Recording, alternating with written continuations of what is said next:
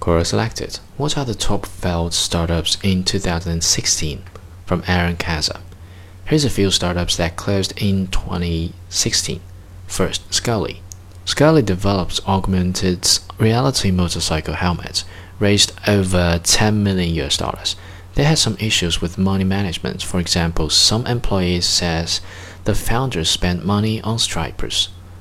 Second, Karhoo transparent marketplace for ground transportation, raised approximately 40 million US dollars. The mainly failed because they had a poor product.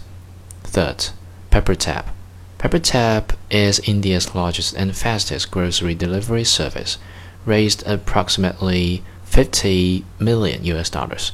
They failed because they had a poor product. Fourth, Gozoomo peer-to-peer transactions of pre-owned cars raised approximately 5 million US dollars. The founder couldn't come up with a sustainable business model. Fifth, Frankly.me. Frankly is for frank conversations. They raised 600k US dollars. Their founders decided to return investor money because their product couldn't achieve product market fit. Sixth, Moveloot. Simplifying used furniture sale. They raised 21.6 million US dollars. The company failed because they couldn't find a sustainable business model. One former employee told Business Insider that from June 2015 on, the costs were growing through the roof and revenues weren't keeping pace, likening to the demise of HomeJoy, another failed on-demand startup. They closed the following year. Seventh, JobHive meet candidates with video applications from 20 plus job sites. They were a recruiting based company that raised approximately 3 million US dollars, and the cause of failure is unknown. If you know why this company failed, just shoot me a message.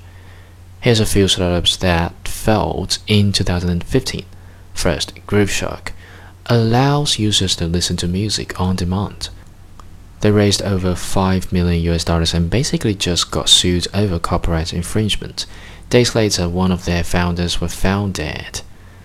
Second, Quirky, invention platform that connects inventors with companies, raised a staggering amount of 180 million US dollars. The products that they shipped out had good ideas, but they failed to improve each one they soon become known as a well not so high quality brand. Third, Secret. Secret allows you to share personal secret anonymously, raised around 35 million US dollars. The founder couldn't continue because the vision he had for Secret didn't match the current state of the company. At some point, they lost focus on what they wanted to achieve.